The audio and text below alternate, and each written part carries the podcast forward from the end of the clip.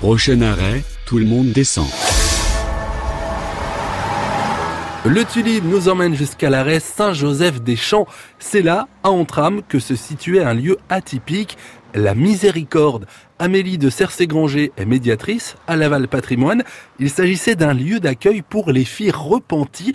Qu'est-ce que ça veut dire? Alors en fait, c'était euh, beaucoup de filles mères euh, essentiellement, parce que c'était quand même très très mal vu, et euh, aussi des filles qui avaient fait commis des menus larcins, comme on pourrait dire, c'est-à-dire des petits vols notamment. Et la personne qui est indissociable de la miséricorde, c'est Thérèse Rondeau, qui décide de fonder une congrégation religieuse non cloîtrée pour accueillir les jeunes filles égarées, désireuses de revenir dans le droit chemin c'est vraiment leur donner une deuxième chance dans la vie. 20 ans plus tard, Thérèse Rondeau va accueillir plusieurs hectares de landes entre Théval et Antram, à moins de deux heures de marche de la maison mère située rue de Paradis. Alors cette extension campagnarde de la miséricorde va en réalité répondre à un triple besoin.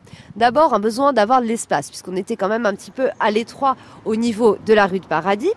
Et puis ensuite, il fallait procurer aux filles des journées de plein air, de fuir vraiment l'air insalubre et les mauvaises fréquentations de la ville.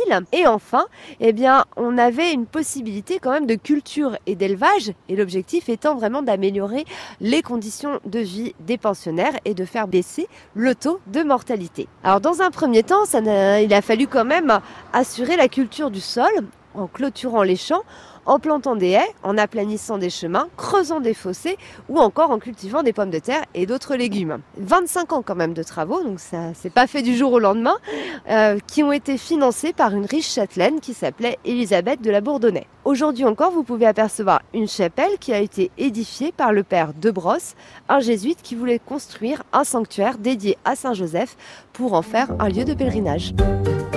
Et cette chapelle toujours visible sur votre droite lorsque l'on prend la direction d'Angers, vous pourrez l'apercevoir en prenant le Tulibe et en descendant à l'arrêt Saint-Joseph-des-Champs.